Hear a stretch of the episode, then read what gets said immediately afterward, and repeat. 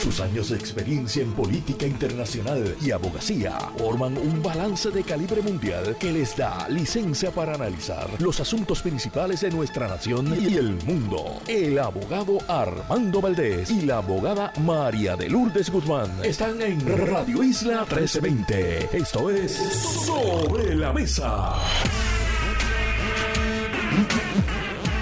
Buenos días, Puerto Rico. Soy Armando Valdés. Usted escucha Sobre la Mesa por Radio Isla 1320. Hoy, en Sobre la Mesa, José Yello Ortiz Daliotti y Víctor García San Inocencio son nuestros panelistas de todos los lunes aquí en Radio Isla 1320. Con ellos hablamos sobre diversos temas que han dado de qué hablar en las últimas horas, días y semanas en el escenario político puertorriqueño. Por supuesto, también el caso que se ventilará hoy en la sala del juez Anthony Cuevas, sala de recursos extraordinarios en San Juan, contra el partido Movimiento Victoria Ciudadana, particularmente unos candidatos que según alegan cuatro aspirantes del Partido Popular Democrático no cumplieron con el requisito de los endosos. Hablamos con ellos sobre las implicaciones de este caso, implicaciones jurídicas y políticas. Además estará con nosotros Suset Quiroz, portavoz de la comunidad de Playuela, y en el último segmento, la candidata a alcaldesa de adjuntas por el movimiento Victoria Ciudadana, Alana Feldman. Todo eso y por supuesto, como todas las semanas de lunes a miércoles, Marilú Guzmán se sienta a la mesa y junto a ella analizamos todos los temas para hoy, 12 de febrero del 2024. Son las 8 en punto de la mañana. Los asuntos del país tienen prioridad, por eso llegamos a poner las cartas sobre la mesa. Vamos a poner las cartas sobre la mesa de inmediato. Hay varios temas que voy a estar discutiendo a nivel local. Les voy a recomendar una columna que publicara el escritor puertorriqueño, destacadísimo escritor puertorriqueño Edgardo Rodríguez Juliá durante el fin de semana en el periódico El Nuevo Día. Quiero hablar también sobre el tema de los vertederos, los vertederos hemos recibido información este fin de semana a través de la primera plana del periódico El Nuevo Día a los efectos de que los vertederos en Puerto Rico en los últimos 20 años han tenido una reducción de aproximadamente un 20% de el nivel de desperdicios que reciben. ¿A qué se debe todo esto? Estamos teniendo éxito con nuestra estrategia de reciclaje, de lograr que la basura no llegue al vertedero, desviar los desperdicios, no. La razón es otra, una que hemos discutido aquí ampliamente en este programa y que, como siempre digo, cuando traigo la crisis demográfica que enfrenta Puerto Rico, es una de esas causas de tantísimos problemas y en este caso, bueno, de una noticia positiva, supongo, que no está dedicando tanta basura a los desperdicios, pero es una de esas causas que a menudo nos sorprende cada vez que vemos noticias que son resultado directo de una situación que estamos enfrentando y que estaremos enfrentando por las próximas décadas. Además, quiero hablar brevemente sobre el caso que, como les anticipé, se está ventilando hoy en la sala del juez Anthony Cuevas, el caso de estos cuatro aspirantes del Partido Popular Democrático que dicen que varios aspirantes de Victoria Ciudadana, entre ellos Anaíma Rivera Dacen, debieron haber recogido endosos y que ante la falta de no haberlo recogido, procede la descalificación de estos candidatos eh, como eh, aspirantes participantes en las elecciones generales. Y también quiero hablar sobre un proyecto de ley que se ha presentado en la Asamblea Legislativa para atender el problema de los hit and run, los incidentes, los choques donde eh, una persona impacta otro vehículo, impacta un peatón, impacta un conductor que se ha apeado de su vehículo y luego se va a la fuga. Hay una propuesta en la Asamblea Legislativa para que eh, ese delito, y si es un delito aún hoy, conlleve una sentencia firme de cárcel de tal forma que los jueces no puedan tener discreción, como vimos esa discreción empleada el año pasado para que eh, esas personas convictas que fueren de esos delitos no puedan simplemente salirse con las suyas y que particularmente para el próximo incidente el que sea responsable de ese choque, de ese impacto, eh, no piense que es mejor irse a la fuga que se quede en esa escena, posiblemente para auxiliar a la víctima de ese impacto. Pero antes quiero darle una mirada a varios asuntos que están pasando a nivel internacional, comenzando por Medio Oriente, donde el Estado de Israel ha confirmado que eh, impactó eh, la ciudad de Rafa, en el sur de la franja de Gaza, con ataques aéreos, ataques con misiles. Eh, han dicho las autoridades militares israelíes que eso fue un intento por desviar la atención de Hamas mientras realizaban un operativo para rescatar eh, unas personas secuestradas precisamente en Rafa, pero todo esto sucede en el contexto de advertencias que han hecho varias potencias internacionales, entre ellas hasta el propio eh, Joe Biden, presidente de Estados Unidos, a Benjamin Netanyahu sobre lo que implicaría una invasión terrestre de la ciudad de Rafa, donde se han refugiado básicamente más de la mitad de la población de la Franja de Gaza, luego de que a principios de esta guerra luego del ataque del 7 de octubre de Hamas en Israel, el gobierno israelí le dijera a las personas, a los habitantes de la franja de Gaza, que se desplazaran hacia el sur ante la invasión en la zona norte de la franja de Gaza. Ahora que están todos apiñados en esa zona, por lo visto, Benjamin Netanyahu ha planteado que la guerra no terminará hasta que puedan también exterminar los reductos de Hamas residen dentro de la ciudad de Rafa, por lo cual muchas personas, la totalidad de las personas que se han refugiado allí, no saben ahora a dónde ir y por supuesto el norte está esencialmente destruido. Así que es una situación humanitaria muy complicada y donde de nuevo han habido advertencias al Estado de Israel en cuanto al impacto que tendría el comenzar una invasión terrestre de esa zona.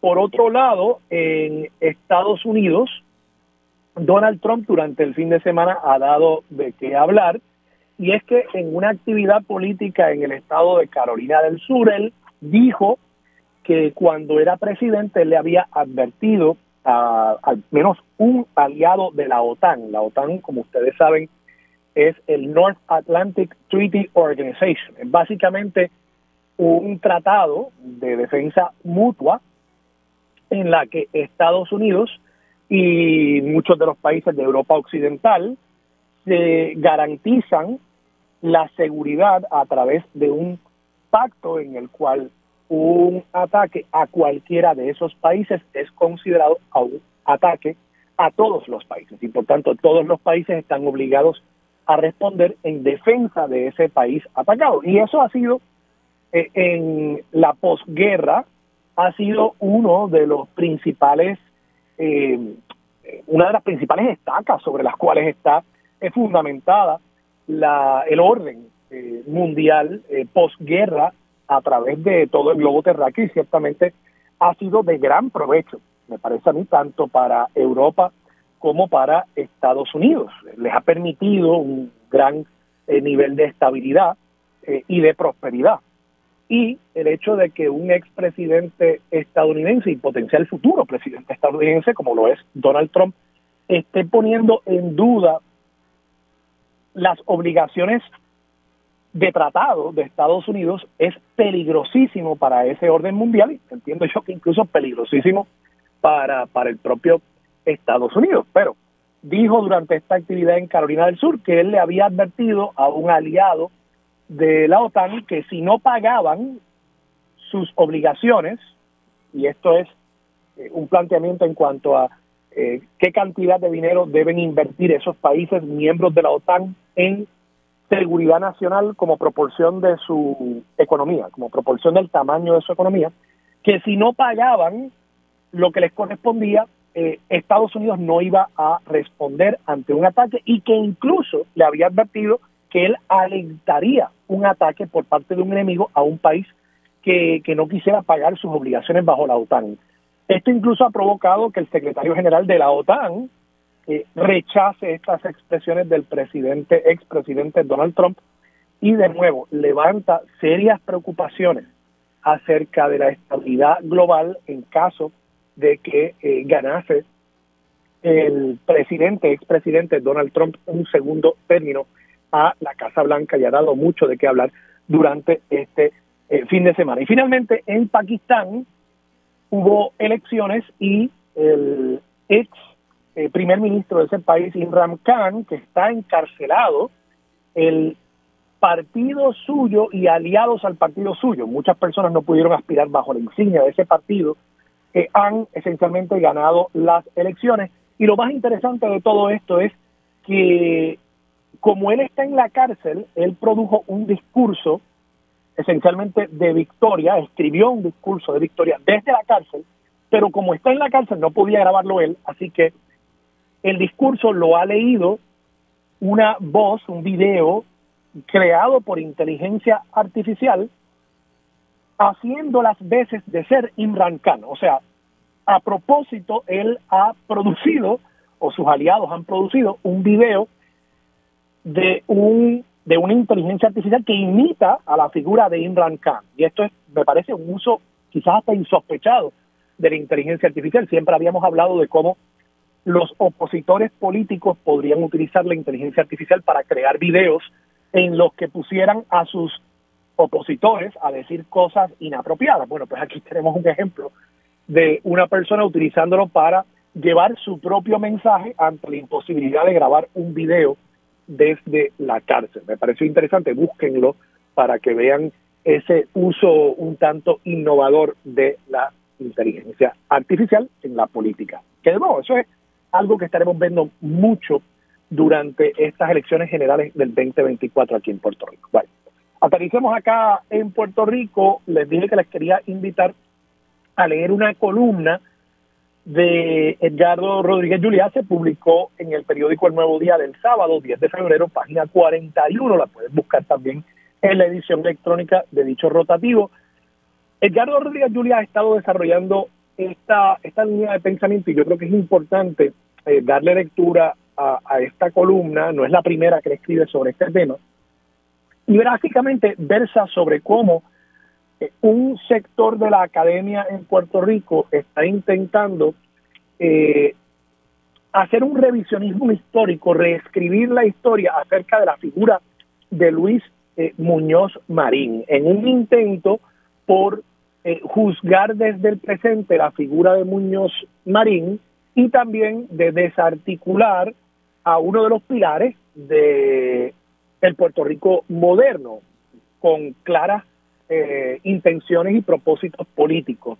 Y él lo plantea, y, lo dice eh, mejor que yo, puedo citar aquí directamente de su columna, la primera revisión que sufrió la figura de Luis Muñoz Marín, el líder más importante de nuestra historia política, ocurrió cuando su obra social y política fue eclipsada, según buena parte de la historiografía independentista, por la gobernación de Rexford Guy Togwell, quien trajo el nuevo trato a Puerto Rico y cumplió con la encomienda colonial de reformar institucionalmente el país. En otras palabras, que ha habido un intento por desdorar la figura de Luis Muñoz Marín, de decir que él no fue realmente el artífice de los cambios que sucedieron en Puerto Rico, que si hubo algún cambio positivo fue producto no de una gestión de un puertorriqueño, sino de una gestión de un americano que fue enviado aquí como líder y como procónsul colonial con esa encomienda de hacer ver que un indio en taparrabo estaba haciendo las cosas que realmente estaban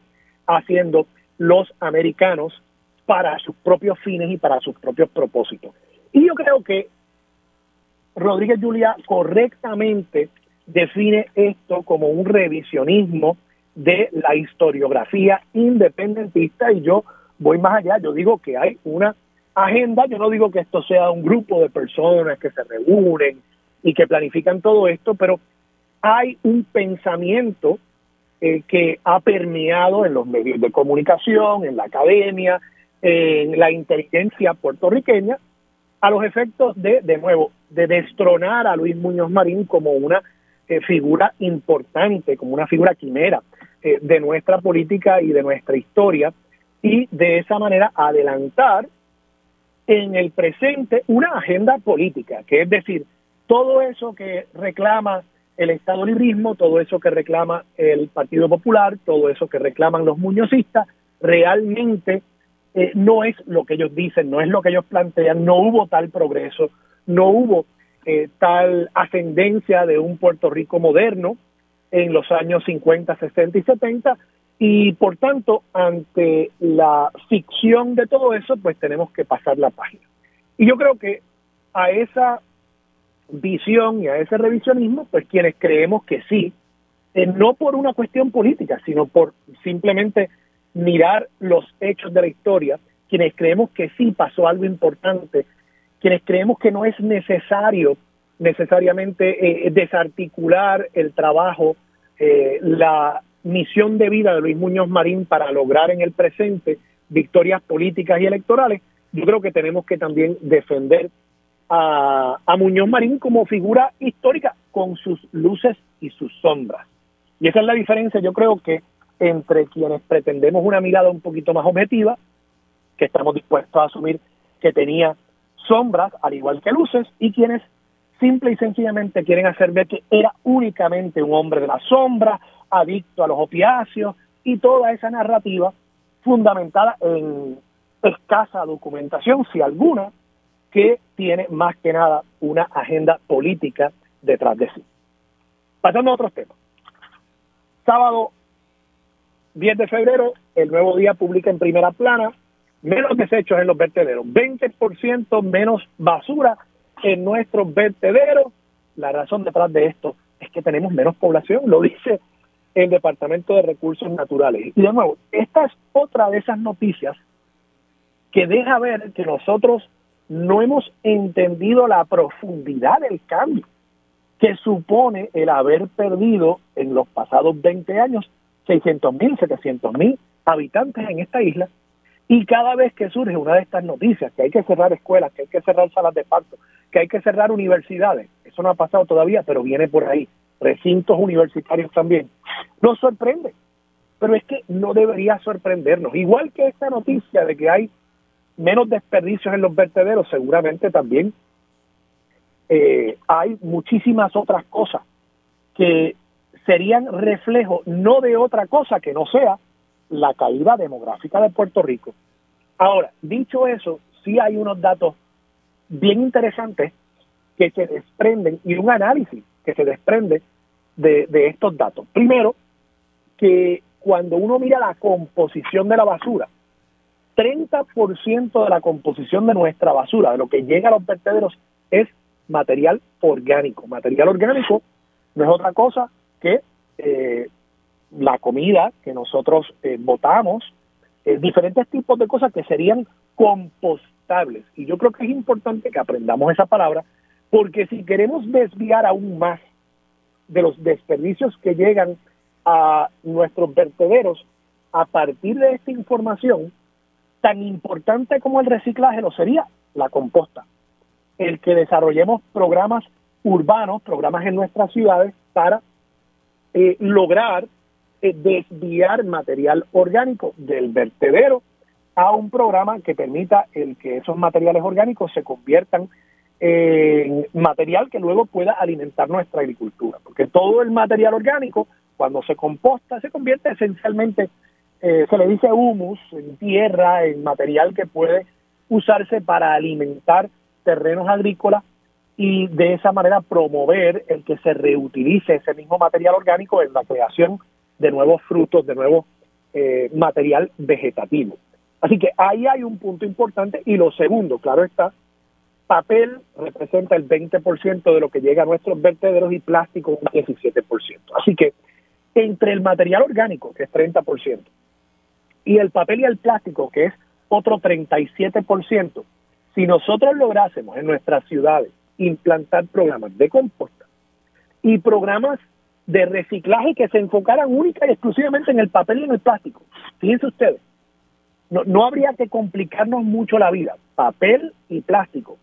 Nosotros podríamos desviar dos terceras partes de los desperdicios que llegan a nuestros vertederos. Y yo creo que eso es sumamente importante en cuanto al diseño de políticas públicas para el manejo de desperdicios sólidos en nuestro en cuanto a este tema, añadiría que esta noticia también delata la mentira detrás de una de las excusas que usan muchos de los municipios para justificar las restricciones a los alquileres a corto plazo, los impuestos a los alquileres a corto plazo. Recuerden cuando nos decían que es que los alquileres a corto plazo están aumentando la cantidad de basura que generan esos vecindarios y que entonces los municipios tienen que gastar más dinero en el recogido y el manejo de esos desperdicios. Bueno, pues mire, 20 años, 20% menos desperdicios llegando a nuestros vertederos, no hay tal problema, eso es una excusa barata. Yo no estoy diciendo que no haya problemas que generen los Airbnbs, pero vamos a hacer con todo el manejo de los datos y de la información y de cómo analizamos estos temas, vamos a ser un poquito más honestos y menos parcializados en cómo miramos estas cosas y cuando vayamos realmente a plantear soluciones de política pública, estemos respaldados con los datos y no simplemente con la... Por último, déjenme simplemente tocar este tema de el caso que se va a estar ventilando hoy en el Tribunal de Primera Instancia, Sala de Recursos Extraordinarios, pues Anthony Cuevas, aquí en San Juan. El caso tiene que ver con si los candidatos aspirantes de Victoria Ciudadana tenían que recoger endosos o no. Más que eso, incluso yo creo que tiene que ver con si el método alterno para seleccionar candidatos podía eh, darse previo o después, debo decir, de la fecha del 30 de diciembre. O sea, la ley actual, el código electoral actual, parecería establecer que los métodos alternos de selección denominados tendrían que darse previo a la fecha para la erradicación de candidaturas para una primaria de ley. Yo creo que esa va a ser la pregunta esencial en este caso en cuanto al derecho. Y yo creo, yo creo, de mi lectura, que la ley es bastante clara y en efecto establece que el método alterno tendría que haberse dado antes y que la primaria de ley siempre tiene que estar disponible como una alternativa para aquellos aspirantes que no hayan querido participar del método alterno. Por tanto, en tiempo la primaria de ley tiene que ser posterior y en tiempo la fecha de erradicación de candidaturas para la primaria tiene que ser posterior a la fecha de cualquier método alterno. Por tanto, yo creo que el proceso que ha establecido Victoria Ciudadana no cumple. Ahora, dicho eso, la pregunta va a ser, ¿qué hizo la Comisión Estatal de Elecciones? ¿Y qué deber tenía la Comisión Estatal de Elecciones de alertar a Victoria Ciudadana acerca del incumplimiento con el texto de la ley? Si la comisión no tenía ningún deber de alertar, de confirmar el reglamento o de rechazar el reglamento de método alterno, pues entonces en ese caso uno podría decir, pues, mala de victoria ciudadana. Pero si la Comisión Estatal de Elecciones tenía algún deber, o si actuó y dijo, mira, yo confirmo ese reglamento está bien, pues evidentemente ahí habría un problema muy serio y me parece que lo que correspondería sería que entonces en equidad el juez busque alguna alternativa para darle espacio a esos candidatos de victoria ciudadana a subsanar cualquier deficiencia que haya en cuanto a esas radicaciones. Pero, de nuevo, yo creo que el derecho van a encontrar que está bastante claro, el texto de la ley va a encontrarse que está bastante claro. La pregunta va a ser qué acciones u omisiones de la Comisión Estatal de Elecciones pudieron haber afectado el derecho de Victoria Ciudadana a presentar sus candidatos. Veremos qué decide hoy, o veremos cómo se dilucida hoy esta controversia en la sala del juez Anthony Cuevas. Vamos a la pausa, regresamos con más y con Mari Lu Guzmán aquí en Sobre la Mesa por Radio Isla 1320. Quédate en sintonía, conéctate a radioisla.tv para acceder y participar en nuestra encuesta diaria. Sobre la mesa por Radio Isla. Los asuntos de toda una nación están sobre la mesa. Seguimos con el análisis y discusión en Radio Isla 1320. Esto es Sobre la Mesa. Regresamos, soy Armando Valdés, usted escucha sobre la mesa por Radio Isla 1320. Marilu Guzmán está sentada a la mesa. Marilu, buenos días. Buenos días Armando y saludos a todas las personas que nos escuchan. Marilu, querías tomar un turno de privilegio puertorriqueño, me dijiste. Mira, porque es que yo creo que eh, hemos dejado pasar unas cosas demasiado importantes para nuestro país. Diga usted. Eh, lamentablemente, nosotros hace un tiempo eh, estamos gobernados por un grupo de personas que se han caracterizado por ningunear los éxitos y los logros de, los puertorriqueños como puertorriqueños, como nación, como país. Yo creo que hay que reconocer primero, eh, hace cerca de semana y media, eh, Miguel Zenón, un joven de, extracción eh, humilde, puertorriqueño, que ahora este, reside en Nueva York, ganó un Grammy. Eh, yo creo que eso es un, logro histórico para, para, para, un puertorriqueño y Miguel Zenón, que nunca olvida sus raíces, se lo dedicó a su mamá, a su familia y a su país. Y es una persona que se ha dedicado a llevar su música por los sectores pobres de nuestro pueblo para estimular eh, el desarrollo de las artes y sobre, y sobre todo del talento musical de nuestro país, que es enorme. Y yo creo que nosotros tenemos que reconocer esos logros de, de, los hijos de este país.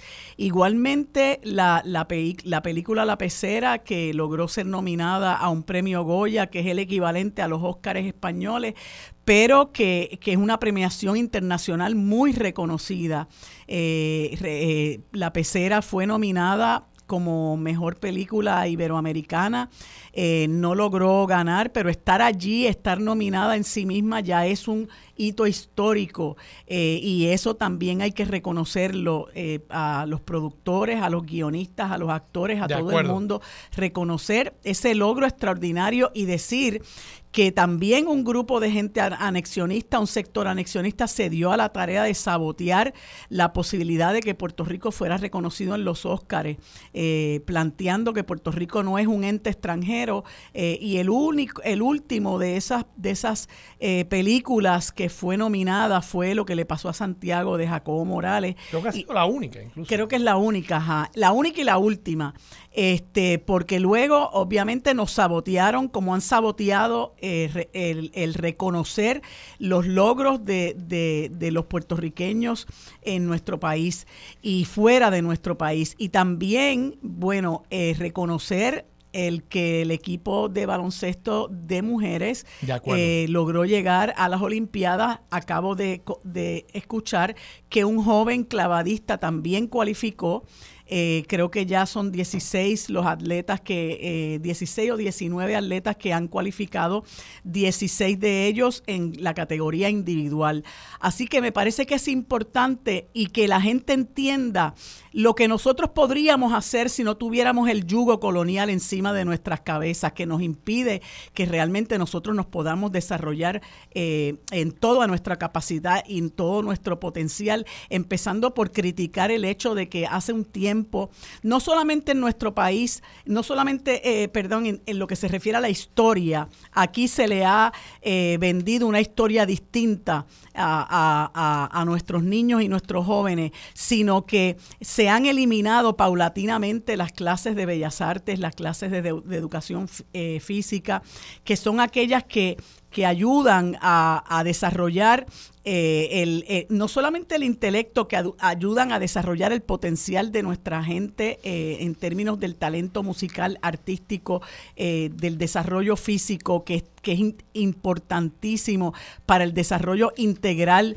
de todo ser humano. Y nosotros los puertorriqueños y puertorriqueñas hemos demostrado que cuando tenemos esa oportunidad nos podemos poner de tú a tú eh, con, cualquier otro país y, recordar, ¿verdad?, que en el año 2004 eh, nuestro, nuestro equipo olímpico de baloncesto venció a los que creíamos que, éramos que eran invencibles, que fue el equipo eh, de, de, los Estados Unidos. Y podemos hacerlo, pero desafortunadamente eh, no tenemos, nuestros niños y nuestros jóvenes eh, no tienen la capacidad de desarrollarse como Dios manda. Basta señalar lo que ha estado ocurriendo en estos últimos días, que también es algo que se ha querido ningunear, lo que ha estado ocurriendo en estos últimos días en las escuelas en nuestro país, cómo los jóvenes han aprovechado las redes sociales para denunciar el estado eh, eh, deplorable en que se encuentran sus escuelas, cómo esos jóvenes tienen que transitar eh, sin la sin la entre entre charcos de, de, agua fangosa, entre espacios de ruido, entre baños cerrados, entre falta de, de papel higiénico, de jabón, etcétera. Eh, y, la forma irresponsable y en que ha tratado este asunto la, la, secretaria de Educación. Eso es parte de nuestro problema, cómo se ha saboteado la oportunidad de que estos jóvenes realmente reciban la mejor educación, no solamente en el aspecto académico, sino por el entorno en que se les confina, ¿no? Y, estimulando que aquí haya entonces un, un un sistema paralelo de educación privada a la que muchos eh, padres hemos tenido que enviar a nuestros hijos y nuestras hijas precisamente por entender que el sistema de educación pública, a pesar de los pesares, a pesar del gobierno, a pesar de la labor de todos esos componentes del sistema de educación pública, eh, a pesar de ellos, eh, nosotros, muchos padres hemos optado por el sistema de educación privada para precisamente nuestros hijos puedan obtener eh, una mejor educación, pero aun cuando hemos hecho eso, nosotros seguimos luchando por un sistema eh, de educación público de calidad, accesible y que sea digno de los niños y niñas, de nuestros jóvenes, eh, que es lo menos que se merecen. Gracias por darme esta oportunidad. claro que sí. Oye, y de paso, yo añadiría, yo añadiría a esa lista de, de, puertorriqueños que están logrando grandes cosas también a Marco Berríos, Ah, el del de eh, astronauta. Sí, nacido en Tennessee, pero puertorriqueño. Eh, se crió incluso en el municipio de Guaynabo. Eh, militar de profesión y ha completado o va a estar completando en marzo, se gradúa del programa de entrenamiento de astronautas, como tú sabes, Joseph Acaba, que también es puertorriqueño, es el director del programa de educación de la NASA de astronautas que prepara a personas para ir al espacio y eh, Marcos Berrío podría cumplir con uno de mis, de mis sueños. Yo quería ser astronauta de chiquito. Yo quería ser astronauta. Eh, y, no solo eso, pero... A mí no me cogen, Armando. Bueno, está bien, pero, pero eh, ese instinto de Son valientes, ¿sabes? Hay que ser muy valiente. Y, y esto es algo muy humano, ¿verdad? Esa cosa de uno querer ver qué está más allá de la próxima montaña. Y pues ya nosotros, los seres humanos, básicamente hemos llegado a todos los confines de este planeta y queremos llegar a otros, ¿no? Eh, y en los años 60, pues claro, la humanidad eh, llegó a, la superficie lunar y, ahora este astronauta puertorriqueño podría llegar y, tener un boricua literalmente en la luna, porque él está ya eh, calificado para poder participar de estas misiones que ahora se conocen como Artemis, que serían las misiones que llevarían a, a, los seres humanos nuevamente a la superficie lunar y de ahí posiblemente hasta eh, la superficie de Marte, que sería la primera vez que nos convertimos en una especie eh, extra planetaria. Así pero, que pero y eso es un puertorriqueño. En NASA hay muchos puertorriqueños trabajando. Muchísimos, muchísimos. Muchos, de ellos entrenados en Mayagüez. Muchos de ellos entrenados en Mayagüez. Eso te iba a decir. Eh, Mayagüez es una cantera de talento que nosotros estamos exportando, eh, como estamos exportando muchísimos otros eh, profesionales y, personas no profesionales, pero que podrían seguir trabajando en nuestro país. Eso que tú mencionabas, que me gustaría tratarlo, aunque fuera brevemente, del asunto de los vertederos y, los desperdicios sólidos. Eh, eh, bueno, pues este, nos deja menos basura, pero no deja de ser igualmente triste. Cuando regresemos de la pausa, vamos a hablar sobre ese tema brevemente. De nuevo, yo creo que es interesantísimo ese informe nos eh, da una hoja de ruta para las cosas que se podrían hacer para mejorar eh, grandemente el manejo de los desperdicios sólidos en nuestro país. Pero además quiero trabajar eh, contigo, analizar contigo el tema de esta vista que se va a estar dando hoy en San Juan en el caso de los endosos, si se requieren o no, para los candidatos aspirantes de Victoria Ciudadana. Con eso regresamos en breve aquí en Sobre la Mesa por Radio Isla 1320. Regresamos, soy Armando Valdés, usted escucha sobre la mesa por Radio Isla 1320. Oye, Mariluz se nos olvidó un puertorriqueño, ¿no? Ha venido aquí nuestra, nuestra producción, nuestra redacción. Eh, Pacheco, Ayer eh, uno de los eh, jugadores en el equipo de Kansas City que ganó eventualmente el Super Bowl en overtime, puertorriqueño tenía la bandera y entiendo que había otro jugador puertorriqueño que estaba en el equipo de los 49ers, así que hasta en el Super Bowl estamos allí los boricuas representados. Felicitaciones. Yo ese no lo vi porque como te decía fuera del aire, yo no soy fanática del fútbol americano es que no me, o sea, ese tipo de juegos no me gusta, pero, pero lo felicito y, y todo aquel, ¿verdad?, que, que muestre el orgullo que siente por pertenecer a este país tan atribulado, pues hay que reconocerlo. Sí, sí, sí, no, y, me dicen que, que, de nuevo, que tenía la bandera eh, boricua ayer, la estaba, la estaba exhibiendo, así que... Eh, que bien por él. Yo, yo vi, yo vi un poquito, yo te confieso, yo estaba cocinando eh, y entonces eh, tú sabes, no, no tenía el attention span para poder verlo. Después estaba acostando las nenas, me perdí el halftime show también. O sea que si yo vi cinco minutos del Super Bowl, ay, me acosté temprano. Sí. Después yo no iba a esperar hasta, yo no sé a qué hora se acabó ese juego, pero yo no iba a esperar a... Sí, sí, yo no vi ni, ni, ni medio minuto. bueno, Barilu, dos temas. Los vertederos, de nuevo, a mí me resulta bien interesante. Eh, primero, el hecho de que esto sea otro otra consecuencia, otro reflejo más de cómo la demografía en Puerto Rico ha cambiado y el impacto que eso tiene hasta en un tema como este, el, tema de la basura. Eh, ha habido una reducción de 20% en los desperdicios que llegan a los vertederos, pero es producto no del reciclaje, no de que se esté desviando el, el desperdicio, sino que simplemente somos menos, estamos produciendo menos basura. Eh, y pudiéramos producir menos todavía. Y podríamos producir menos. Y eso es lo otro que es bien interesante de este estudio. 30% de lo que llega a los vertederos es desperdicio de comida, material orgánico que podría compostarse. Así es. Y otro 37% es papel y plástico. O sea, aquí no hay que complicarnos la vida mucho en cuanto a cómo podríamos atender este problema de los vertederos, porque aunque ha reducido la cantidad de materiales que llegan, lo cierto es que tenemos pocos vertederos, están casi llegando a su capacidad y cuando se cierren no tenemos alternativa a los vertederos para el manejo de nuestros desperdicios. Entonces, eh, pues ahí tenemos una hoja de ruta. 30% podría compostarse y el otro 37% reciclarse. Ahí manejamos dos terceras partes de, nuestro, de nuestros desperdicios. Y de nuevo, no es terriblemente complicado. O sea, no tenemos que tratar, digo, si se pudiese reciclar el vidrio, pues fabuloso, pero ni siquiera tenemos que complicarnos la vida con eso. Papel, plástico y orgánico, con tres zafaconcitos que puedan despiar esos, esos desperdicios en todos los lugares públicos, en todos los hogares estaríamos realmente atendiendo gran parte de ese problema de nuestros vertederos. Tienes razón, y eso es un problema muy grave que nosotros tenemos porque nosotros somos de los países que más basura acumulamos per cápita. Y como bien señala ese, esa noticia, desde el 1992 se aprobó la ley para la reducción y el reciclaje de los desperdicios sólidos en Puerto Rico, eh, mediante la cual se ordenó crear un plan de reciclaje para reducir el 35% el material que llega a los basureros. Esa ley es letra muerta, lamentablemente. Y aquí se recicla a pesar del gobierno. ¿Por qué?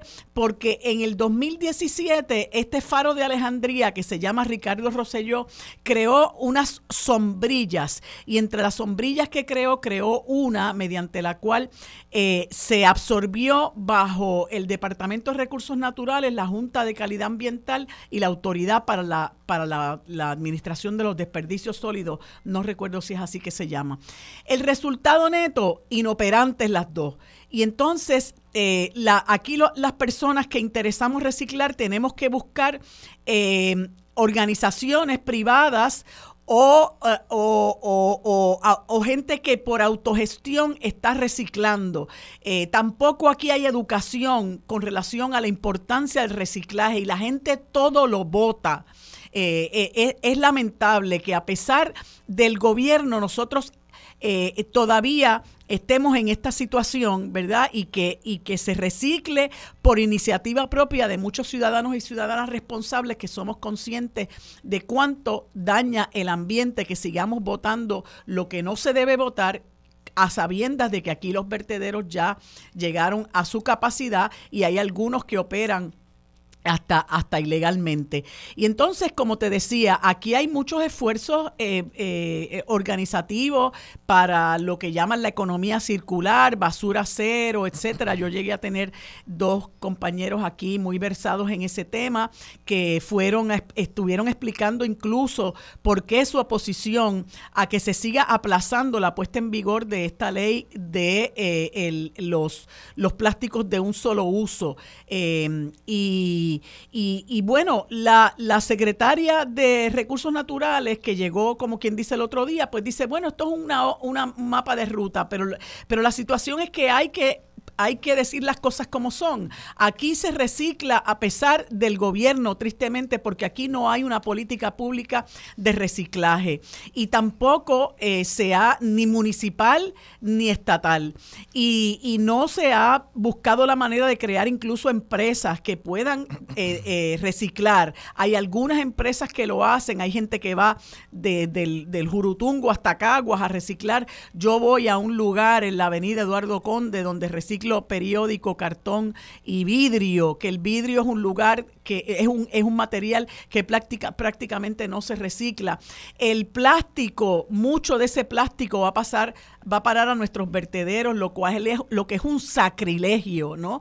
Y entonces, eh, lo que tú mencionabas ahorita de que haya desperdicios orgánicos, eso en gran medida es responsable de este material que le llaman el lixiviado, que es lo que se cuela eh, los vertederos a través y llega a, los, a, a, la tierra, eh, al, al agua, ¿verdad? Este, y tiene unos efectos terribles en, en, en, el, en la salud de, de, las personas. De hecho, hay, hay gente que vive cerca de los vertederos. Eh, me parece que hay uno en Tuabaja donde los vecinos están eh, sufriendo muchísimo, ¿verdad?, por las consecuencias de tener un, un vertedero cerca. Pero es triste realmente que a pesar del gobierno aquí no se recicle, no haya ningún tipo de iniciativa eh, de educación de la importancia de reciclar cuando, cuando podemos hacerlo, ¿verdad? Reusar los materiales, reducir el uso eh, y, no estar eh, votando todo lo que votamos lamentablemente a la basura.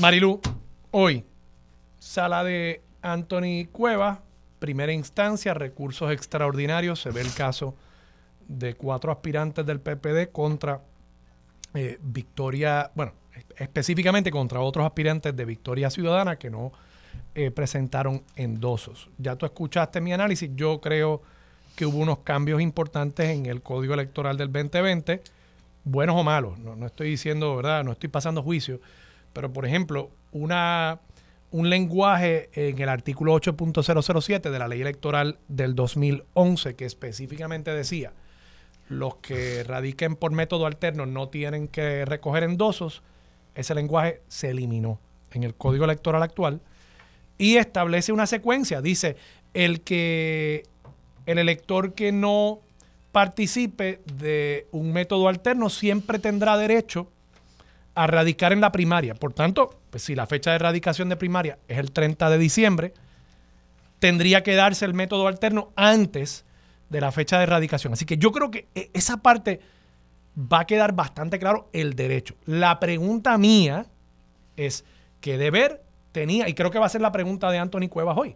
¿Qué deber tenía la Comisión Estatal de Elecciones cuando recibió el reglamento de, Victoria Ciudadana para el método alterno con el calendario? ¿Qué deber tenía la Comisión de decir, espérate, espérate, espérate, que esto no cumple? Mm. Claro, que también en junio del año pasado hubo un reglamento que se aprobó que decía que iban a tener que recoger endosos si no había un candidato único al 30 de diciembre. Ahí también habría que preguntarse qué responsabilidad tenían los comisionados electorales de los partidos que entendiesen que eso no cumplía con la ley. Y por lo visto ese issue no se levantó. Pero nada, yo creo que eh, en eso va, a estar eh, el, el, ajo de esta controversia. ¿Quién hizo qué, cuándo y por qué no hicieron, verdad? Acciones y omisiones por parte particularmente de la Comisión Estatal de Elecciones y cómo eso pudo haber violado derechos de estos aspirantes de Victoria Ciudadana. Si se probase que la comisión tenía un deber de actuar y no actuó. O que actuó de tal forma que estos candidatos, aspirantes, entendiesen que estaban cumpliendo y realmente no estaban cumpliendo, yo creo que el juez va a tener que establecer alguna, eh, alguna, algún remedio en equidad que les permita cumplir con la ley. Pues mira, se le abre un periodo de 45 días para que busquen los endosos y los conseguirán. Eh, e, ese, es, es mi parecer en cuanto a la controversia. ¿Qué te parece a ti? Mira, yo creo que eh, eh, yo daría cualquier cosa realmente por estar allí. Eh, de hecho, se convocó a, los simpatizantes y miembros de Victoria Ciudadana a estar en el tribunal a partir de las 9 de la mañana para esta discusión. ¿En las afueras o en la sala? Eh, afuera y, en la sala, ¿verdad? Donde, donde, se pueda. Sí, sí. Em, yo creo que... ¿Se va a transmitir? De paso. Ah, la verdad que desconozco. Vamos a preguntarle a. Eso lo desconozco. Sería interesantísimo porque. Yo me imagino que sí. La discusión eh, de derecho debe ser sumamente interesante. Eh, hay muchos asuntos en controversia, algunos de los cuales ya tú los has mencionado, pero es interesante ver cómo se podría permitir que un reglamento eh, vaya por encima de la ley electoral que en ningún lugar exige, independientemente de que en el 2011 lo requiriera expresamente y en el 2020 se eliminara esa sección, cómo un reglamento puede ir por encima de las, disposiciones de la ley que expresamente indica que deben recoger endosos los aspirantes primaristas y los candidatos independientes. Y que haya dicho... Claro, lo que sucede ahí, Marilu, simplemente para, para estar claro, el aspirante primarista, según lo define el artículo 2 de la ley, incluye el aspirante de un método alterno. No, yo, yo, sí, sí, sí, el, lenguaje, es claro, te lo puedo leer. El 7.15 establece que son los que los que van a métodos alternos son los aspirantes y el y no sé qué número es, pero en ningún lugar del Código Electoral se exige que los aspirantes a métodos alternos recojan endosos. Por eso, y, pero la, ley, pero perdóname, pero perdóname, el la, el Código Electoral establece que los partidos, que es algo de lo, algo que se tiene que discutir aquí, los partidos van a reglamentar esos métodos alternos.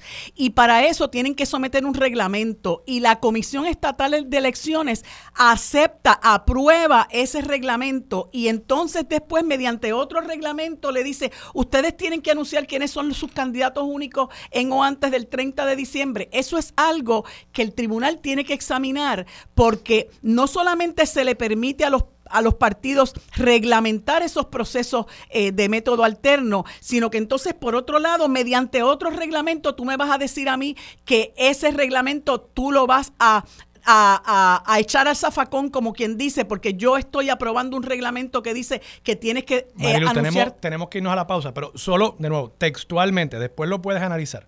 Textualmente lo que dice es que los aspirantes primaristas o candidatos independientes tendrán que recoger endosos. Entonces, ¿Cómo se define aspirante primarista? Vamos al artículo 2, inciso 8. Aspirante o aspirante primarista. Hay una definición indistinta para los dos.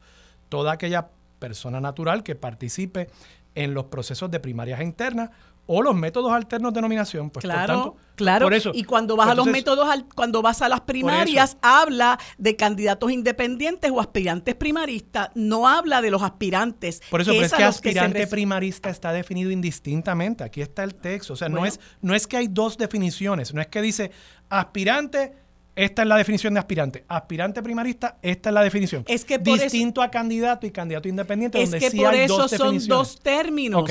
Porque si, fuera lo mismo, si fuera lo mismo, no habría que decir aspirante o aspirante primarista. entonces elimíname lo de aspirante y todos son Es que donde son dos términos, candidato tiene una definición, candidato independiente tiene otra. Claro. Donde son dos términos distintos, hay dos definiciones. Donde es una misma definición para dos términos que se consideran indistintamente, hay una sola definición, no hay dos, ¿entiendes?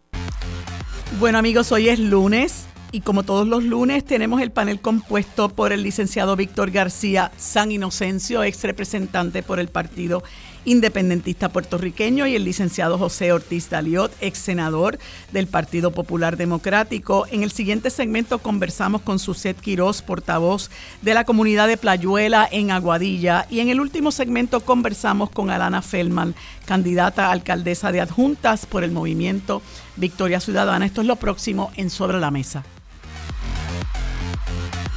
Los asuntos de toda una nación están sobre la mesa. Seguimos con el análisis y discusión en Radio Isla 1320. Esto es Sobre la Mesa. Bueno amigos, como les dije hace unos instantes, hoy como todos los lunes tenemos el panel compuesto por el licenciado Víctor García San Inocencio, ex representante por el Partido Independentista Puertorriqueño, y el licenciado José Ortiz Daliot, ex senador por el Partido Popular Democrático. A ambos les doy los buenos días y las gracias por acompañarme un lunes más. Buenos días, ¿cómo están? Buenos días, Marilu, buenos días a, a García Inocencio y buenos días a todo el mundo. ¿Estás ahí, buenos Víctor? Días, buenos días, Marilu. Saludos a Hospitaliot y a toda la radio audiencia. Un placer estar compartiendo con ustedes y deseándole una buena semana. Muchas gracias. Bueno, pues quería conversar con ustedes donde lo dejé más o menos con Armando. Eh, ayer publicó el periodista Benjamín Torres Gotay una muy interesante columna que se llama Una granada en la sala del juez.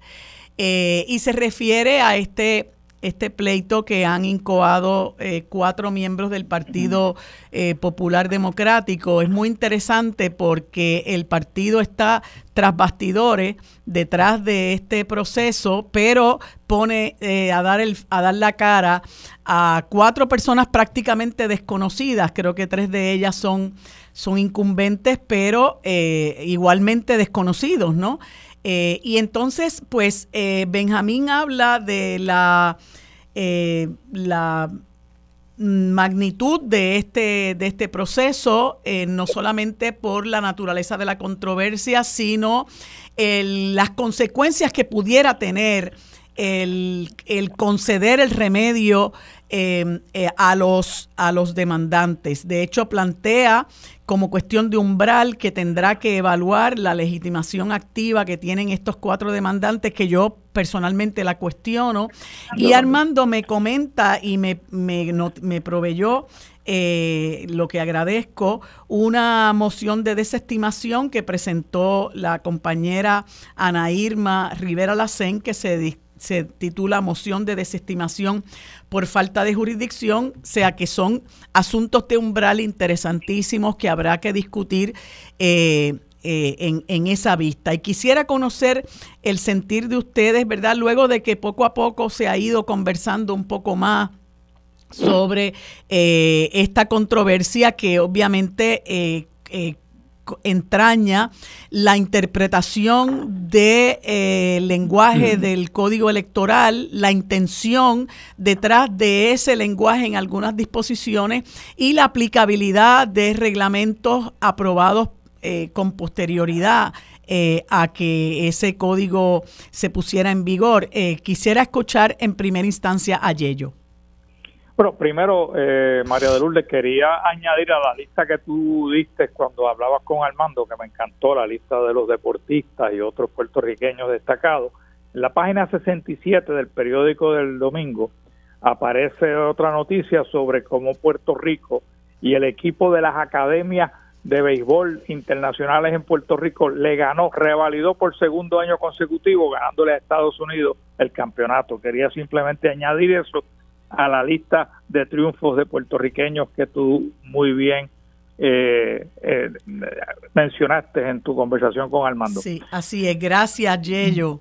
Bueno, mira, sobre sobre la lo, sobre el pleito este que hay en, en, el tribunal el día de hoy, eh, yo también me cuestioné cuando vi el pleito. Yo no soy experto en, en la ley electoral, quizás Víctor tenga un poquito más de experiencia que yo en eso, pero no sé, la, legitimación activa de estos cuatro o cinco demandantes del Partido Popular para mí eh, es cuestionable. Y yo creo que eso es una de las cosas que, como dijo Benjamín, el, juez Anthony Cuevas tendrá que atender de primera instancia. Y claro, la moción de desestimación de Ana Irma, que desconozco exactamente en qué ella basa eh, su, su alegación de no jurisdicción, pero obviamente es un asunto que tendrán que atender antes de entrar en los méritos del caso. Y, pero yo creo, eh, María de Lourdes, que el, Código Electoral de Puerto Rico, independientemente si se quedó o no una oración o un párrafo fuera de la ley electoral del 2011 y ahora quizás no está y se le añadieron otras disposiciones, yo creo que la intención del, del, código, creo yo, desde mi perspectiva, debe de ser, debe de ser una de inclusividad, o sea, una, una que, que permita la mayor participación de aspirantes y le dé al pueblo de Puerto Rico una amplia diversidad de candidatos a escoger en las elecciones, independientemente de ese lenguaje técnico que estaba citando Armando en la en la discusión contigo si aspirantes o no aspirantes. Yo yo creo que el código electoral, su espíritu es el que la mayor que el pueblo de Puerto Rico tenga la mayor diversidad de candidatos para escoger eh, y así obviamente nutrirse de lo mejor que tiene Puerto Rico en términos de las personas que están disponibles a servirle a este pueblo. Así que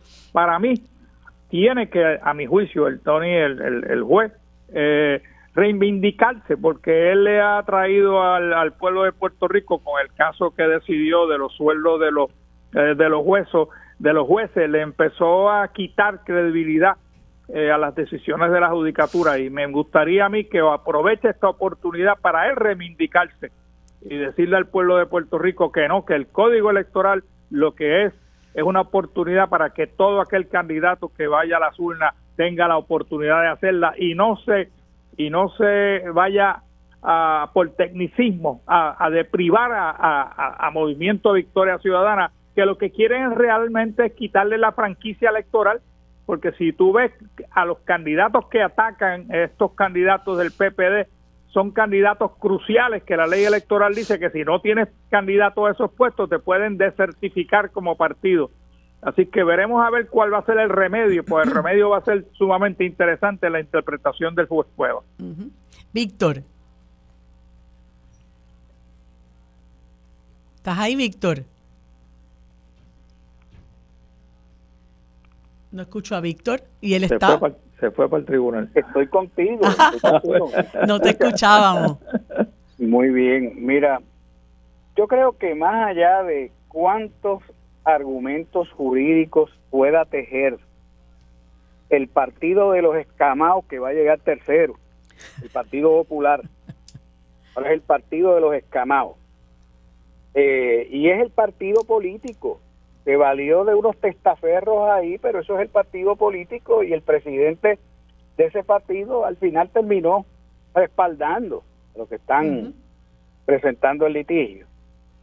Por, por más que ellos quieran y puedan e intenten tejer argumentos jurídicos, eh, aquí hay unos planteamientos centrales a lo que a lo que primero es técnicamente correcto, que hay que admitir esa candidatura, y en segundo lugar, a, los argumentos fundamentales de justicia, de equidad, de amplitud, inclusividad, como lo ha llamado Yello en su turno hace un ratito.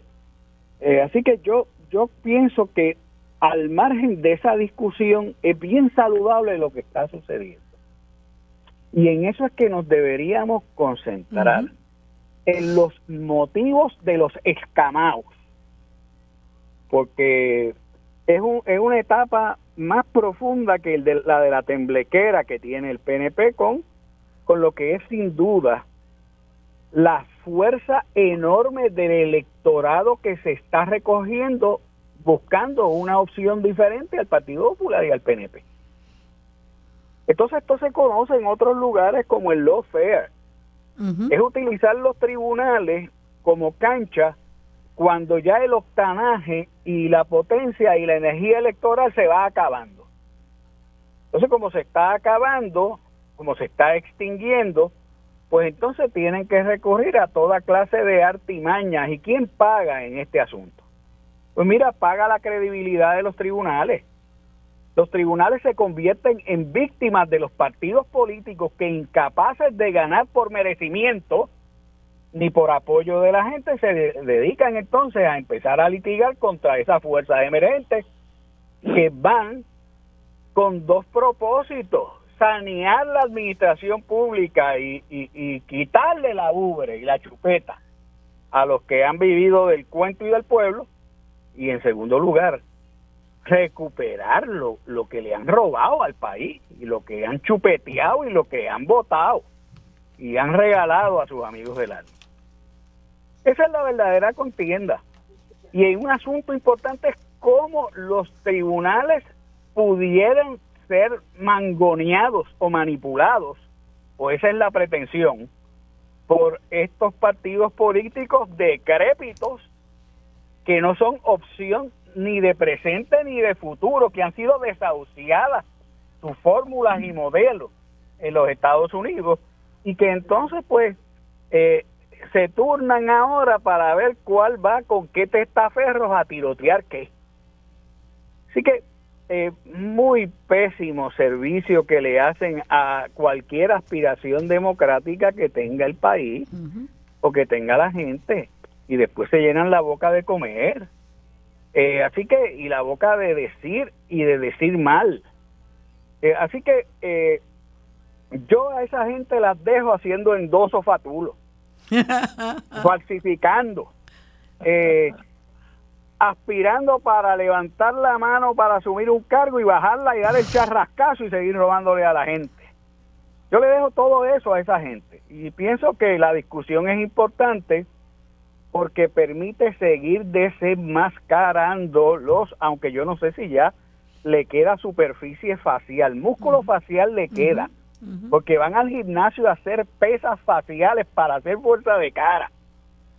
Pero aparte del músculo facial que le quede, ya se le han caído todas las caretas. Y entonces, eh, o sea, esta es la misma gente que tiene al alcalde Ponce corriendo. Esta es la misma gente que, que, mantiene las cosas en el limbo. Eh, es la misma gente que esta semana le van a sentenciar a, ahora no sé cuál es el que está en esa larga fila en turno. A ver, eh, entonces, quieren desviar la atención de esa conversación. Eso es lo que pretende. Y lo triste es que eh, los soldados desconocidos, que no sé ni quiénes son, se presten para erradicar esta demanda. Eh, y, claro está, eh, habrá manera de examinar y de seguirle el largo rabo a, a esta a esta telaraña. Pero, pero sigan así que están jugando para un tercero seguro y cuidado si cuarto. Uno de ellos tiene la triste distinción, si mi memoria no me falla, Víctor, de haberse opuesto a un proyecto de ley que perseguía que las personas convictas por posesión de sustancias controladas, que esa convicción no fuera al certificado de antecedentes penales. Ese es el que responde a los apellidos de Rivera Segarra. Y, hay otro que tristemente, yo lo digo con, con mucha pena, porque es una persona que yo ¿verdad? Distinguí hasta que dejó de ser soberanista, que es el alcalde de Comerío. Uno de ellos es el hijo del alcalde de Comerío. Eh, y es una pena que se hayan pero, pero todavía no se es culpable ni se va a ser culpable por ser hijo de alguien. sí, yo lo sé. O sea, lo, este, que te quiero decir es que... Puede tener ideas equivocadas o estrategias equivocadas, pero no vamos a juzgar a nadie por ser hijo o nieto de alguien, porque si por eso fuera, imagínate. No, por supuesto que no, pero que te quiero decir, uno también eh, eh, hereda unas ideas y una cierta sensibilidad y una y una seriedad, ¿no? Este, me parece que los padres eh, son responsables también del modelaje y a mí me ha extrañado, por eso lo digo, ¿no? Este, pero pero pues pues es triste verdad que estas personas pues se hayan prestado para para esta para esta patraña, porque el, el bottom line, como dice en Castilla, es buscar la manera de desbancar a todo un movimiento que representa una gran cantidad de personas y que como muy bien eh, señala Benjamín Torres Gotay, no es otra cosa que privar a los electores de esa representación eh, mediante la interpretación de una ley o de unos reglamentos, que es algo pues, pues bastante complicado, ¿no? Para, para, para, para quienes son legos, incluso para, para los abogados, porque es una materia especial que trata de, del derecho eh, del, del, código electoral, que eso pues es una, una ley especial que muchas personas manejan, otras personas no lo hacen. Pero están, están a tiempo para desistir. Es más, yo me pregunto, ¿quién va a pagar los honorarios de abogado y las costas? Y todo eso que se debía imponer por este tipo de pleito. Así es. María de Lourdes. Así es, porque el, juez tiene la oportunidad también, que no, no creo que lo haga, ¿verdad? Este, de mandar un mensaje poderoso. Por supuesto. estos pleitos que pretenden lanzar lamentablemente a los a los que han convertido la política en una silla lanzar a los jueces y a los tribunales a la tierra. Así es, tristemente, tristemente. Dime, Yello. Dos cositas. Una, eh, eh, si, el, si esos demandantes del Partido Popular creen eh, que si tienen éxito, de alguna manera esos, esos votantes o electores que iban a votar o van a votar por Victoria Ciudadana van a retornar al Partido Popular, pues están totalmente equivocados. Eh, esos ya abandonaron al Partido Popular y van a votar por Victoria Ciudadana, estén o no estén esos candidatos en la papeleta. Y dos, si hay deficiencia en la ley electoral actual, es quizás porque el Partido Popular no cumplió con su compromiso de derogar la ley como había prometido en el 2020 y, hacer una ley nueva. Apoyando. Es correcto. Así que si hay deficiencias en la ley, el culpable son dos, el PNP y el Partido Popular. Sí, es muy triste el, papelón que están haciendo. Pero bueno, hablando de chupeta, este Víctor sale hoy en la primera plana del Nuevo Día, ¿verdad? La, la, patética noticia de cuánto han invertido legisladores en nuestro país en viajes a los Estados Unidos, eh, 800 mil dólares eh, en el cuatrienio, eh, sin contar el último viajecito que se dieron a España, unos cuantos de ellos, que la gente se pregunta, bueno, ¿en qué qué bueno eh, nos deja a nosotros, cómo se traduce en beneficio para el país toda esta francachela, todo este despinfarro de dinero y se destacan en la Cámara de Representantes Eddie Charbonnier del PNP con 22 viajes eh, y Carmelo Río Santiago en el, en el Senado con 25 viajes. Y la gente se debe preguntar... ¿Verdad? Eh, perdóname, se me olvida la, la, el, la parte de la ecuación popular. Narmito eh, Ortiz, eh, que se ha destacado por, por defender a amigos eh, que tienen armerías ¿no? y flexibilizar la posesión e importación de armas con 19. y por hacerse de la vista larga ante los desmanes que, ambientales que se dan en su distrito. pues pues me parece que esto es otra afrenta más al, pueblo, ¿verdad? Porque mientras em, aquí hay una enorme precariedad, se carece de muchos servicios eh, que, que, necesita la, la población que ellos mismos representan. Pues entonces tenemos esta ¿verdad? Esta travesía por, por muchísimos lugares que nuevamente nosotros no vemos cómo esto se traduce en legislación de verdadero cambio social o se traduce de alguna forma en beneficio para los distritos que representan estos legisladores. Yello. Bueno, mira, yo, yo creo que la, el, el, el, gasto se tiene que, el gasto de viaje en este caso se tiene que ver a la luz de la de las circunstancias económicas de Puerto Rico. Eh, Puerto Rico está obviamente en quiebra eh, y yo creo que eso es una consideración muy particular que debe de tomar la legislatura para cuando va a aprobar, particularmente los presidentes, porque son los que aprueban los viajes, que parte de lo que hay que hacer es reformar la legislatura para que no sea el presidente el que tenga el, el, el sartén agarrado por el por el mango. Así que la, el, el pecado está en el momento en que se toman los viajes, porque sí yo creo, y cuando fui legislador de mayoría viajé también, yo creo que sí, que en hay ocasiones donde tú estás obligado a viajar. Eh, por ejemplo, yo fui miembro del comité ejecutivo de la Asociación de Legisladores a nivel de Estados Unidos y del Consejo de Gobiernos Estatales, así que me veía obligado a cumplir con mis funciones como miembro de ese de ese de esos cuerpos que ellos en, eh, reembolsaban la mayoría eh, de los gastos. Pero no es el que, no, el que viajen o no viajen, es que viajen bajo la circunstancia de la situación fiscal del país y yo creo que ese es el problema. Víctor.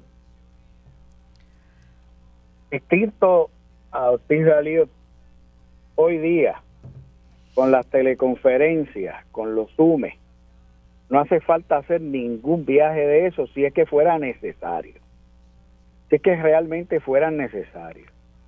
El que quiera pertenecer a directivas y demás, porque estoy seguro que va a ser la excusa de alguno de ellos, eh, pues que lo pague de su bolsillo, Yo vuelvo y lo digo. Pude ir a 234 viajes. Me abstuve de ir a 232. Fui a dos y los pagué de mi bolsillo. Ese es el ejemplo que hay que dar, particularmente en un gobierno en quiebra. Lo que pasa es que hay muy malas noticias, María de Lourdes. Esto no va a parar.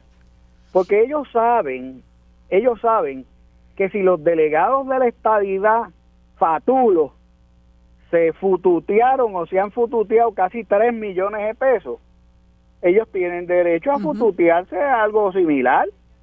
Seguirán fututeándoselo e irán a cuanto valle baile de muñecas republicano, demócrata, legislativo, no legislativo, a seguir echándose fresco en mal sitio.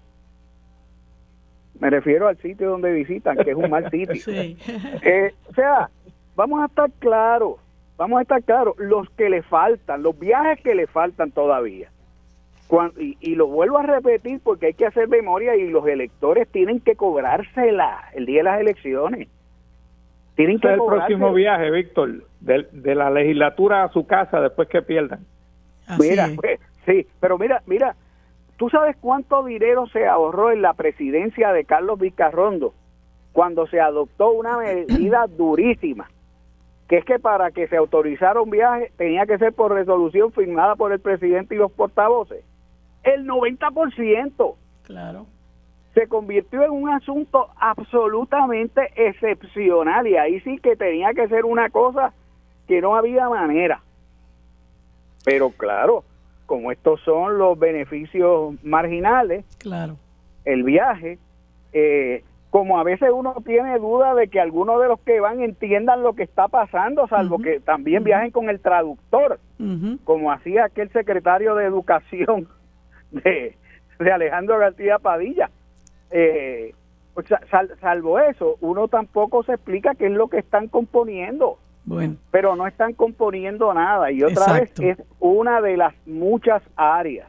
Exactamente. Donde todavía se abusa porque esto es un abuso. Así es, es un saqueo, es un saqueo. Un, saqueo y por favor a los electores, no se olviden, no le crean las cancioncitas, no le crean lo, no le no les crean las historias de terror porque la historia de terror es la que está viviendo el país. Así es. Bueno, se me acaba el tiempo. Gracias a ambos por haberme acompañado un lunes más. Seguimos conversando el próximo lunes. Que tengan buen día. Bueno amigos, en este, este segmento conversamos con Suset Quiroz, portavoz de la organización Salvemos a Playuela, a quien le damos los buenos días y las gracias por acompañarnos en este espacio. Buenos días Suset, ¿cómo está? Buen día, muy bien, gracias por recibirme. Bueno, pues quisiera conversar eh, con usted sobre esta situación de eh, una oposición que han expresado residentes de, de Playuela en Aguadilla contra la, construcción de un eh, proyecto hotelero, Christopher Columbus Landing Resort, eh, que es un asunto eh, que, al que también con relación al cual se presentó una resolución del Senado, la resolución 163, eh, que, la promovieron los senadores Rafael Bernabe y Ana Irma Rivera Lacén, para que se ordenara la Comisión Senatorial de la Región Oeste evaluar el cumplimiento de los reglamentos y disposiciones que apliquen con relación a la construcción de este eh, parador en el valle costero del sector Playuela. Y la comunidad Playuela eh, llevó cerca de 72 mil firmas al Capitolio reclamando la celebración de vistas públicas eh, por la preocupación enorme que le crea en la posibilidad de la construcción de, de este proyecto. Y quisiera que nos abundara sobre eso, Suset. Sí, gracias. Pues mira, eh, correcto. En una una hazaña histórica fuimos eh, a entregar al Capitolio más de 72 mil firmas a favor de unas vistas públicas y la protección del Valle Costero de Playuela. Allí habitan más de 600 especies de flora y fauna y es un ecosistema único en Puerto Rico. La comunidad lleva alrededor de 30 años eh, oponiéndose a este crimen ambiental que desde los años 90 se propone en el área. Eh, esa resolución que mencionas, la 163, ¿verdad? Eh, mandata, ordena a la Comisión de Desarrollo del Oeste hacer una investigación sobre este proyecto que se propone construir en el área, si tiene un impacto ambiental eh, severo o no, y también plantea que la comisión debe de investigar la posibilidad de dar un grado de conservación al área, que es la propuesta de la comunidad. No, la comunidad no se opone al desarrollo, o sea, se opone a un desarrollo que no va consono con el área. Allí hay un desarrollo ya de la misma comunidad. Hay una economía que gira alrededor de los recursos naturales del valle por el turismo que trae esa área intacta, natural como está. Claro que, es, que es la corriente que vemos en, en, muchos lugares, ¿no? El valor ecológico que tiene, que tiene un espacio y de, desarrollarlo en protección de ese valor ecológico que tiene, mientras que estos eh, estos desarrollos, entre comillas, ¿no? Porque yo no creo que pueda llamársele desarrollo.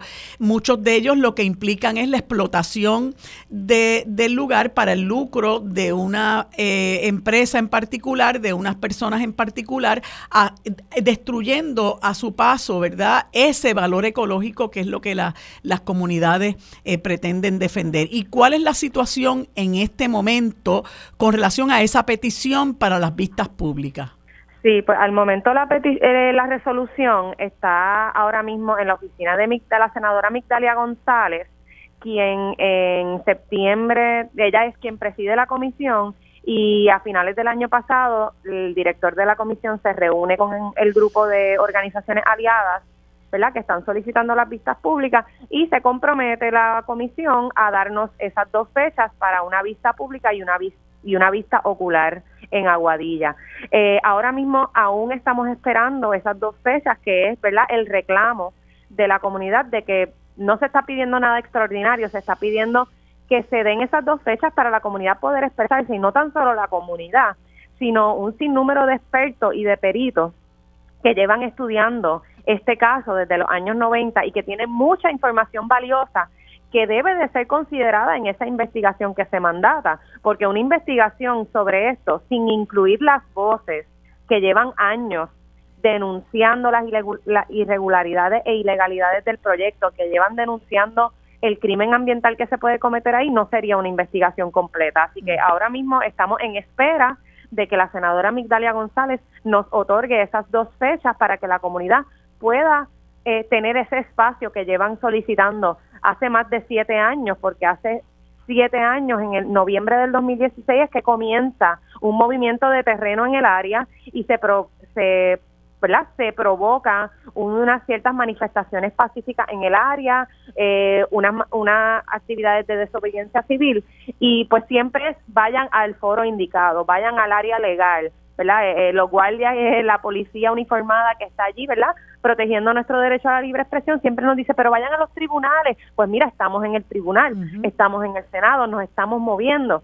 Y pues esa es, esa es la urgencia también, además de que la sesión legislativa va a acabar. Entonces, esas fechas las necesitamos con la mayor prontitud posible. Eso era lo que iba a mencionar, que ya estamos en la última sesión legislativa y conversaba yo ahorita con con dos compañeros con los que tengo un panel los lunes, de que uno observa eh, el dinero que se invierte en pagarle a los legisladores para que hagan su trabajo.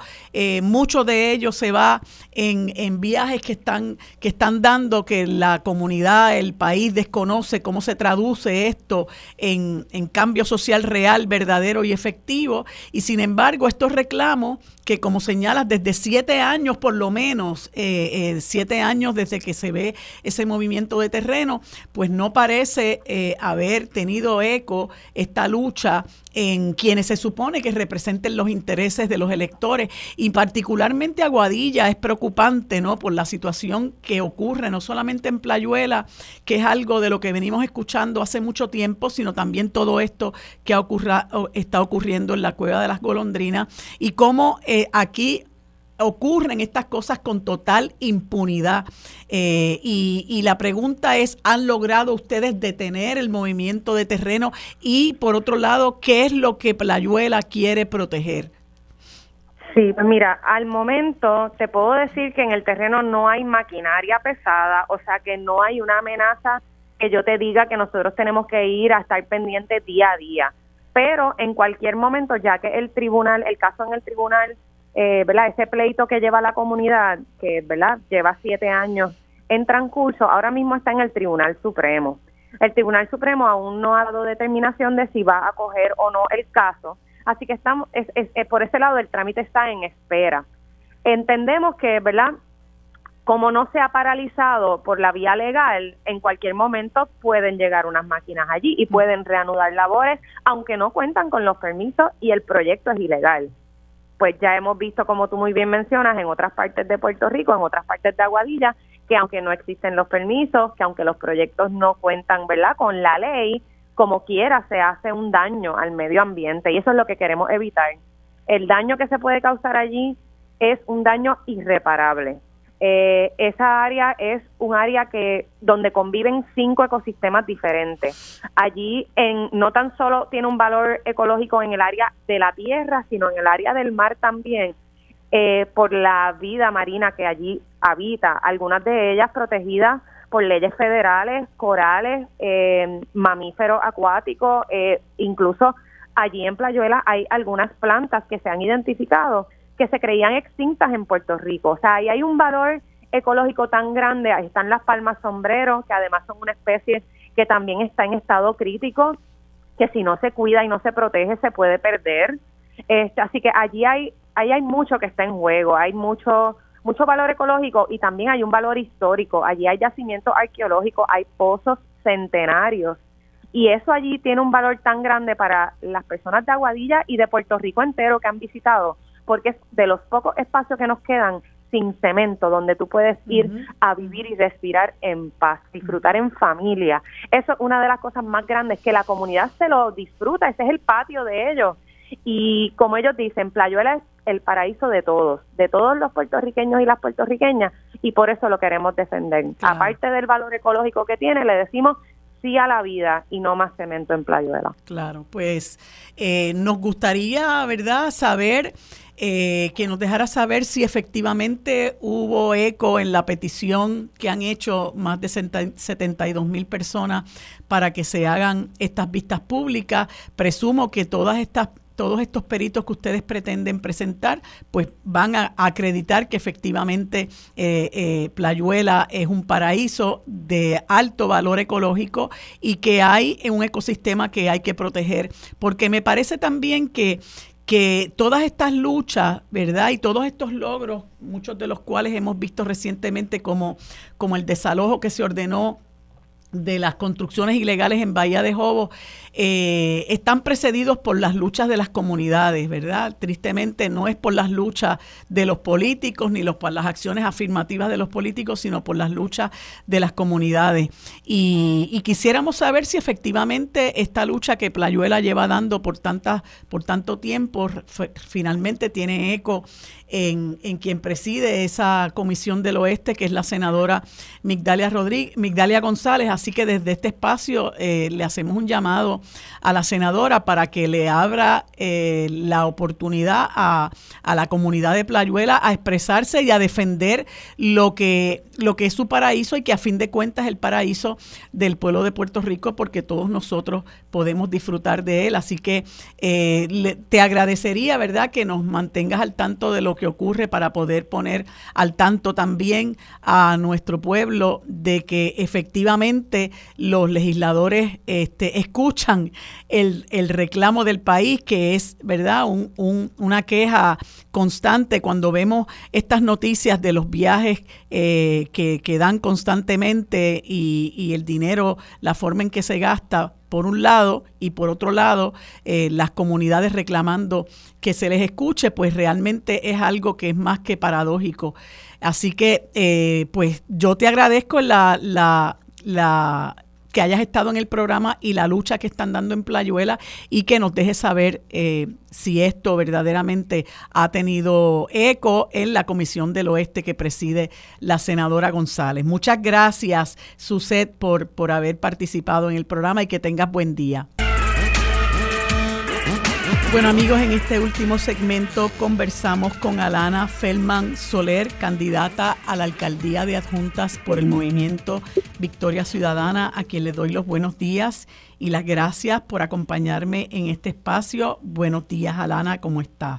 Buenos días, todo bien. Muchísimas gracias por invitarme.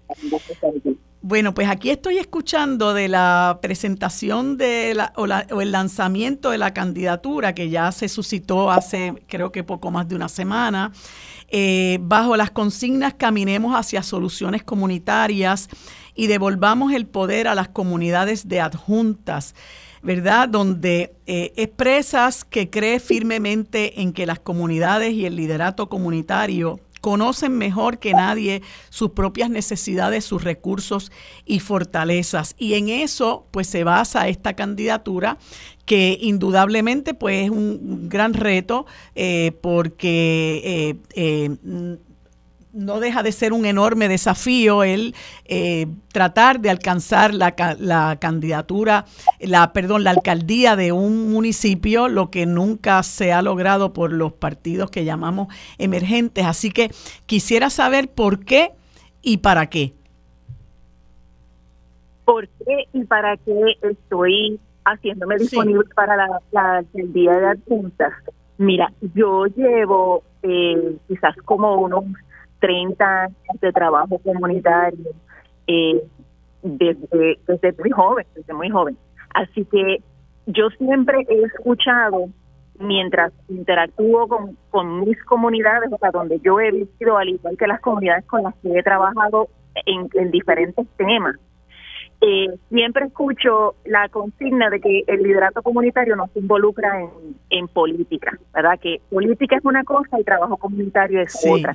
Yo estoy muy segura de que el trabajo comunitario tiene que mantenerse neutral del trabajo político, partidista. Sin embargo, creo que es necesario que las personas que tenemos experiencia en el trabajo comunitario, las personas que, que nos movemos entre nuestras comunidades, que día a día buscamos resolver las necesidades de nuestras comunidades, y nos organizamos para buscar soluciones colectivas, necesitamos ocupar los espacios de toma de decisiones. Y lo tenemos que hacer en todos los espacios de toma de decisiones, en todos los partidos políticos, en todas las esferas, en todos los niveles de toma de decisión.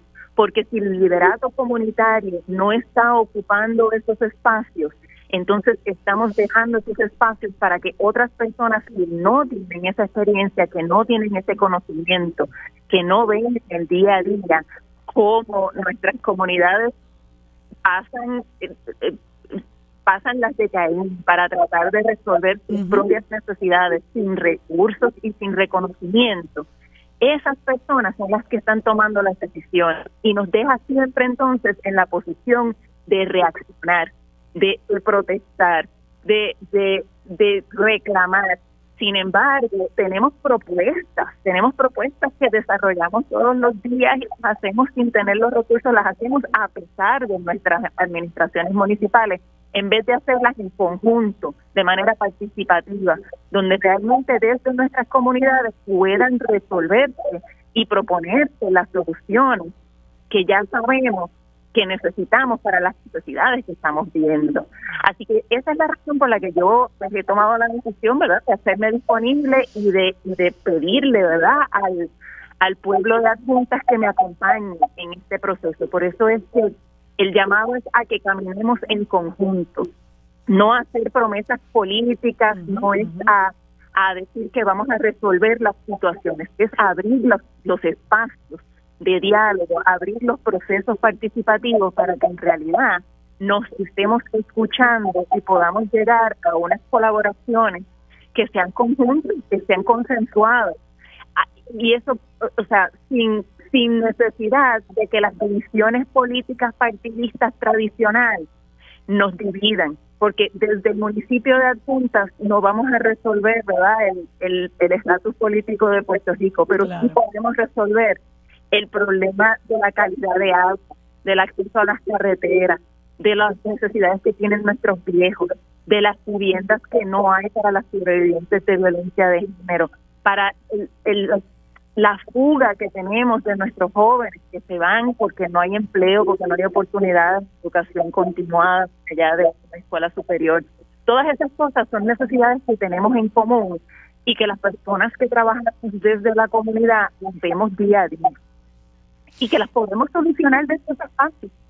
Sí, yo hay una cosa muy interesante que, mencionas y es eh, eh, la necesidad de que las comunidades estén representadas en el quehacer político de, del país y que haya esta visión eh, errada, a mi juicio, y, y entiendo que, que, tú coincides con eso, de que las luchas comunitarias pues son luchas que deben circunscribirse a resolver esos asuntos muy particulares de esa comunidad y no se consideran esas luchas como luchas políticas cuando realmente lo son. No son luchas político-partidistas, pero son luchas políticas porque pretenden cambiar eh, la vida, la calidad de vida de esos sectores que se ven afectados precisamente por el quehacer de los políticos que se escogen, porque esos políticos que se escogen no están identificados con esas comunidades necesariamente y van entonces con otras agendas y responden a otros intereses y de ahí que entonces veamos